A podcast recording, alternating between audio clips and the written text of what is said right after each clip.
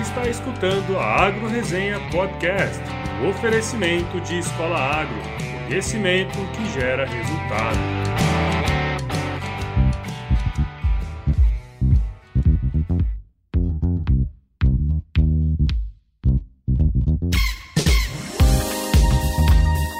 Olá, pessoal! Aqui quem fala é o Paulo Ozaki, seja bem-vindo ou bem-vinda novamente a mais um episódio aqui da Agro Resenha. Como você sabe, a porteira desse podcast não tem tramela para quem busca se informar sobre assuntos ligados ao agronegócio.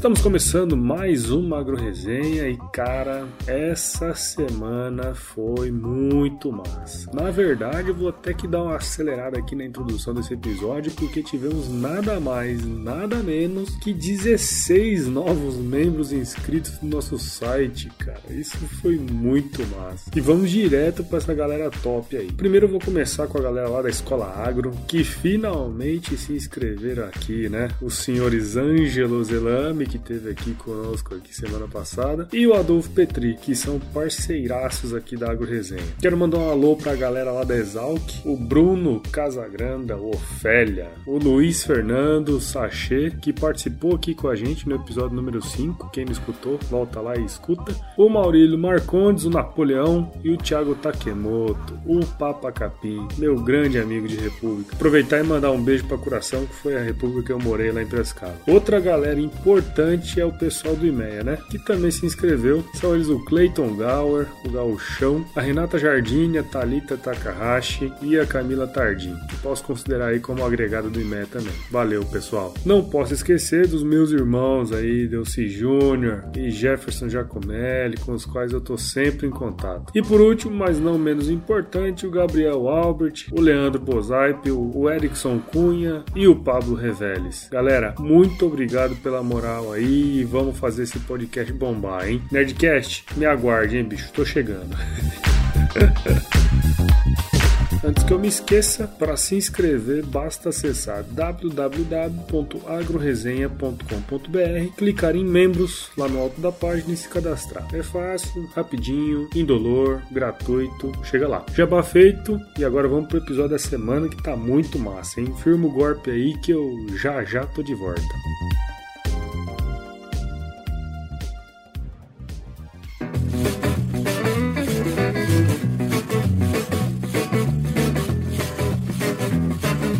Bom, galera, no episódio dessa semana vamos voltar ao papo técnico, no qual eu vou conversar aqui com o Marcos Pereira, ele que é estudante de agronomia lá na Exalc, e nós vamos conversar, vamos falar um pouquinho do sistema de produção sustentável da batata através do preparo profundo do solo. Apesar das brincadeirinhas aí dos outros cursos que chamam os agrônomos de batateiro, A batata é uma cultura de manejo extremamente complexo e que exige alto grau de conhecimento, hein? além de estar presente nos pratos dos brasileiros e da população mundial em geral, o que mostra sua importância econômica. Né? O seu centro de origem é na região dos Andes, bem aqui pertinho da gente, no sul do Peru e ali no norte da Bolívia. Né? E foram os exploradores espanhóis, olha lá, os responsáveis por levar esse tubérculo, né? a batata é um tubérculo, para a Europa, onde ele se tornou a base da alimentação naquele continente. Né? No Brasil, os estados que mais produzem são Minas Gerais, São Paulo e Paraná, que juntos representam aí quase 70% do total produzido no Brasil. Hein? É muita coisa. Lá em 2010, essa produção foi de 3,4 milhões de toneladas. É bastante coisa, né? Então, pessoal, sem mais delongas, vamos direto conversar com o Marcos para saber sobre esse cultivo sustentável da batata, que essa semana tá muito massa. Vamos lá. Bom,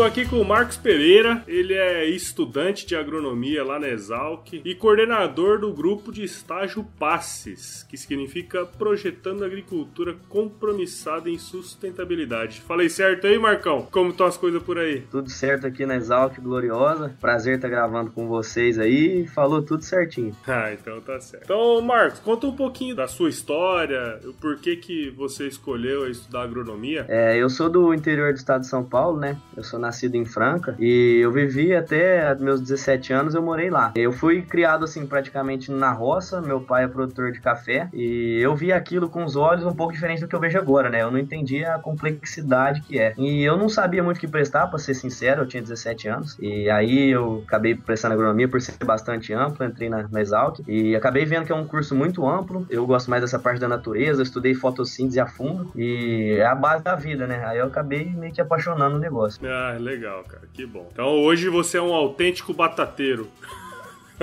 é, positivo. Não só de batata, né? Mas outras culturas também. Mas hoje vamos falar de, da batata aí, que, que é uma cultura muito importante pra gente. Legal. Marcos, só pra gente começar, teria como você explicar um pouquinho o que é o Passes e qual a área de pesquisa do grupo? Então, Paulo, é, como você sabe, né? Você é formado aqui na Exalc. A Exalc tem muitos grupos de extensão, né? O Passes, ele é um grupo de extensão do Departamento de Produção Vegetal. Ele foi criado em 2006 pelo Henry, que é nosso doutor 99, com um conjunto de alunos e o nosso mestre mestre, que é o professor Hazemi Tokeshi. E hoje ele já, já aposentou, mas ah, ele contribuiu demais aqui pro, pro nosso grupo. E o Passes ele surgiu com o intuito de quebrar alguns paradigmas que a gente vai abordar aqui ao longo da entrevista, eu acredito, e meio que fazer uma agricultura consciente com a nossa realidade, né, de clima tropical, dentro das nossas temperaturas e pluviosidade, e não, assim, fazer aquela agricultura convencional. E a partir daí o grupo desenvolve estudos em fertilidade do solo, né, dinâmica de nutrientes, nutrientes e a nutrição mineral. E ligar esses dois assuntos, né, que estão diretamente relacionados ao setor produtivo. Legal, cara. Isso é muito bom. Eu lembro da época que surgiu o Passes, porque surgiu na época que eu tava estudando aí na escola, né? E eu lembro das batatadas aí, que a turma comprava batata pra caramba do experimento aí, né?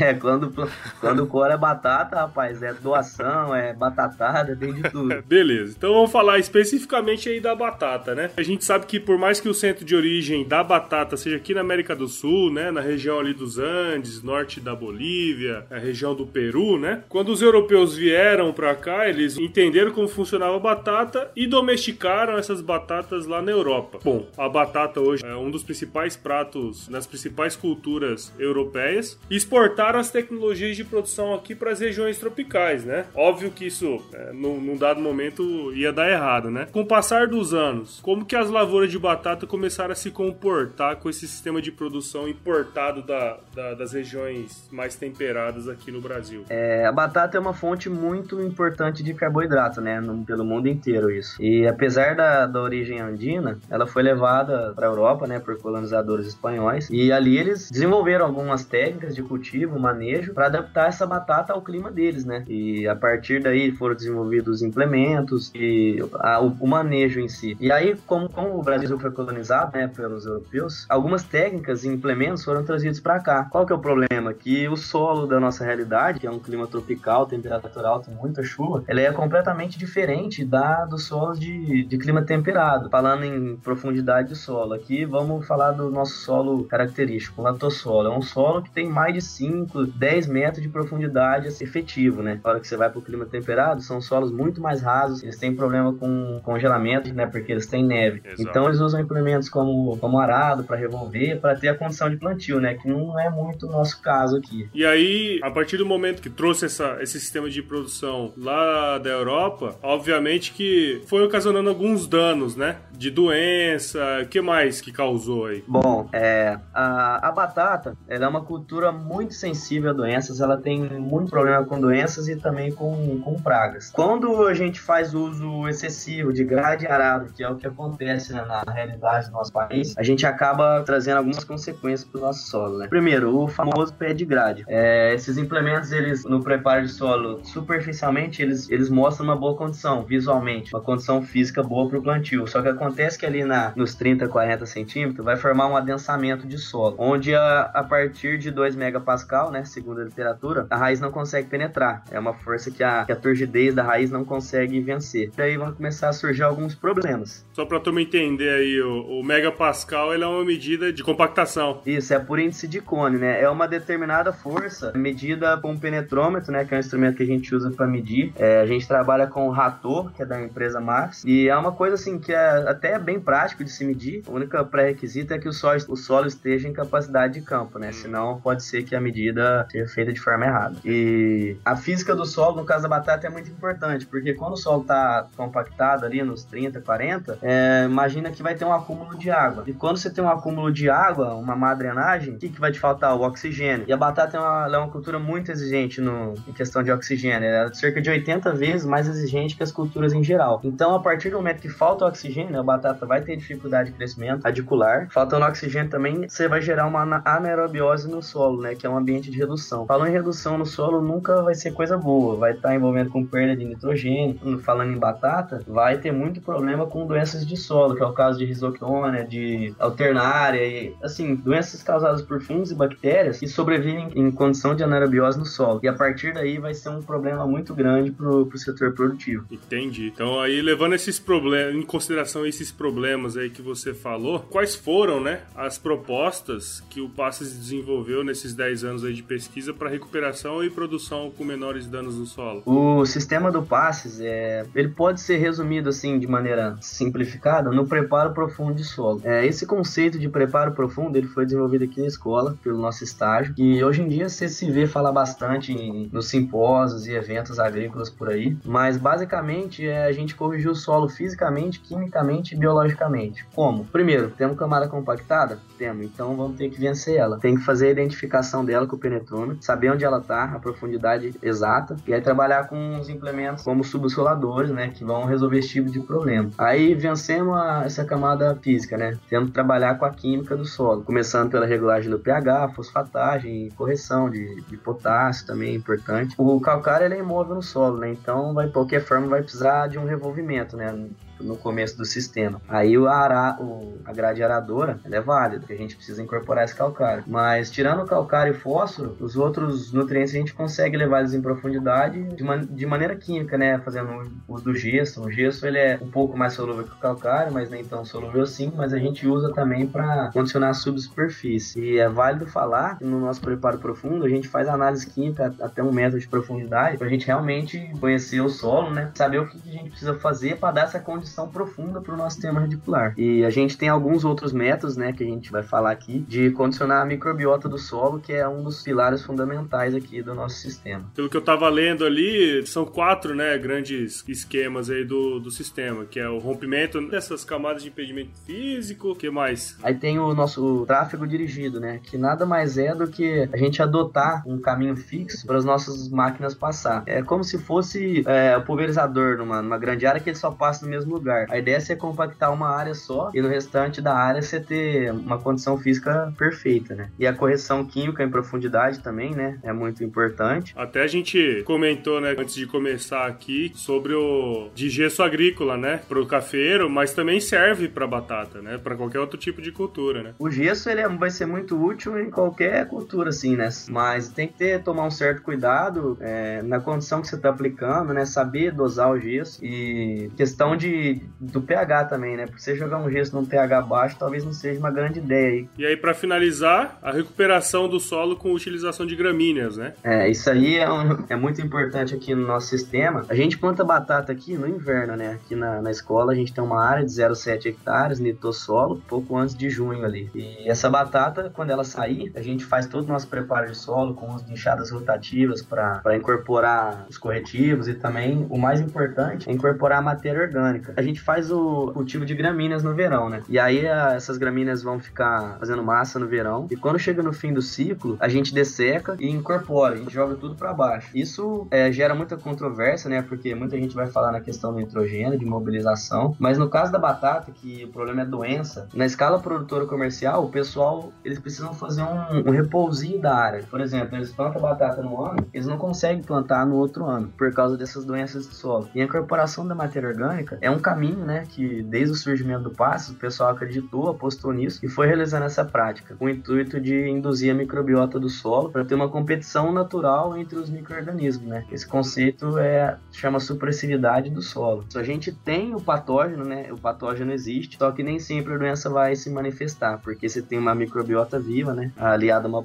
uma boa drenagem, e aí a gente consegue quase, eu posso falar que a gente reduz a zero, porque esse ano a gente não teve problema nenhum com doença na nossa área. Pô, que legal, cara. É, eu sei que a gente já falou de quase todos os elementos aí, né? Mas resume assim, é, rapidamente, qual que é o sistema de produção para o cultivo sucessivo da batata aí no, no Passes? É, eu vou tentar dar uma resumida do que eu já falei. Vai Isso. ser o preparo profundo, né? Físico e químico e a incorporação de matéria orgânica, no nosso caso, né? Tô falando no caso da produção da batata, por causa dos problemas da doença, é fundamental. Porque a gente conseguiu, a nossa área aqui na escola, ela tinha um histórico de reboleiro reboleiras, né? De fusara, risoptona, que são doenças do solo. Então, plantava feijão nela, dava muita reboleira. Então, o pessoal pegou uma área ruim, com uma cultura muito sensível, uma cultura muito responsiva. A batata, de um dia pro outro, se não irrigar, ela vai murchar, ela é muito responsiva. E numa região quente, né? Que nós estamos a 500 metros de altitude. Então, assim, as condições nossas não é ideal para o cultivo da batata. Mas com o manejo certo do solo e adequado ao clima tropical, explorando ele em profundidade, é, a gente está no 11 primeiro ciclo da batata, né? E assim, você falar isso numa, um produtor de batata, batata. O cara fica louco. Ele vai ficar surpreso, porque isso não é comum. O pessoal é. planta de 3 em 3 anos. Ele planta uma batata numa área, aí depois no outro ano não, aí volta daí dois anos para poder conseguir plantar por causa das doenças. Cara, isso aí deve ter dado um resultado fenomenal, né? Quais foram os resultados aí que deu aí no sistema de vocês? Foi muito inovador, né? Porque plantar batata no mesmo ano, a batata é uma cultura com rendimento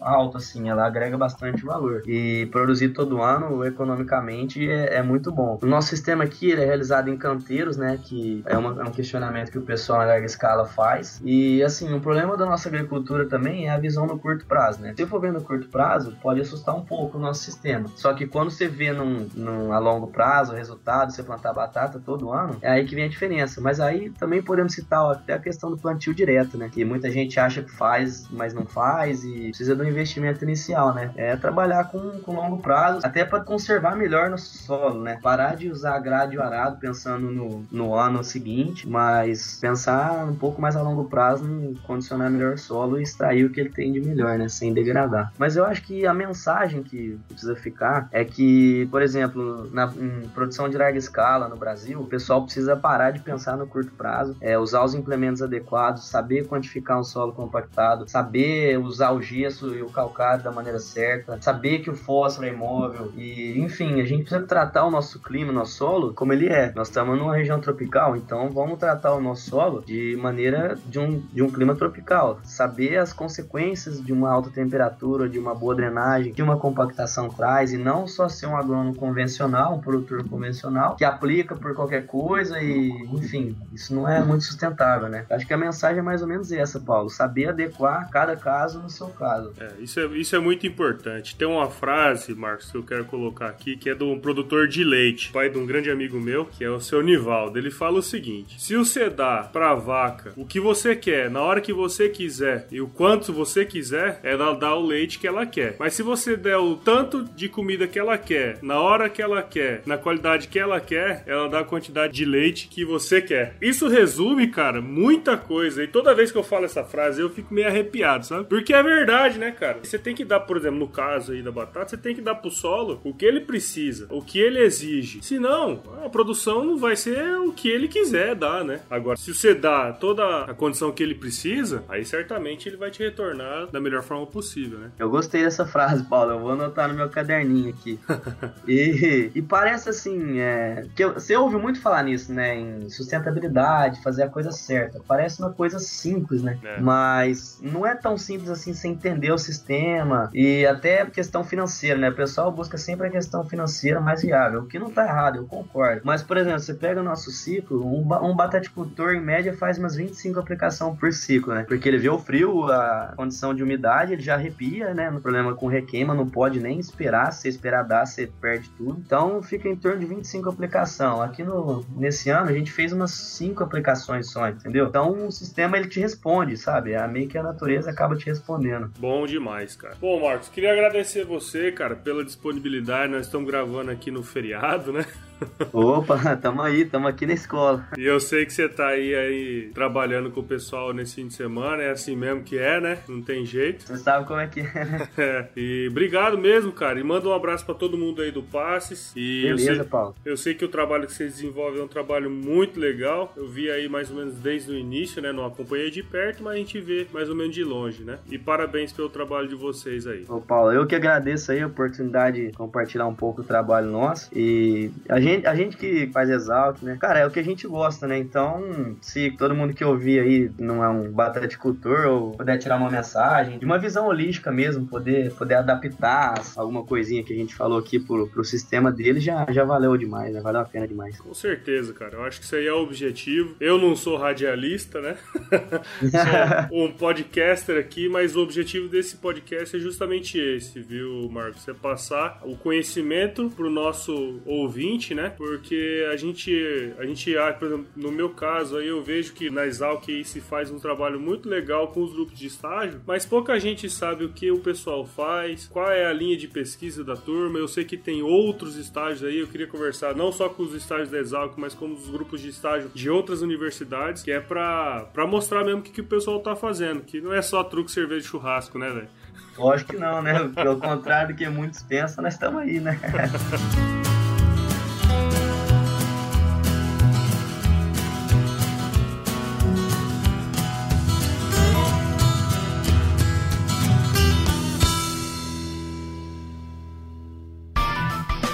Você escutou a Agro Resenha Podcast, um oferecimento de Escola Agro, conhecimento que gera resultado.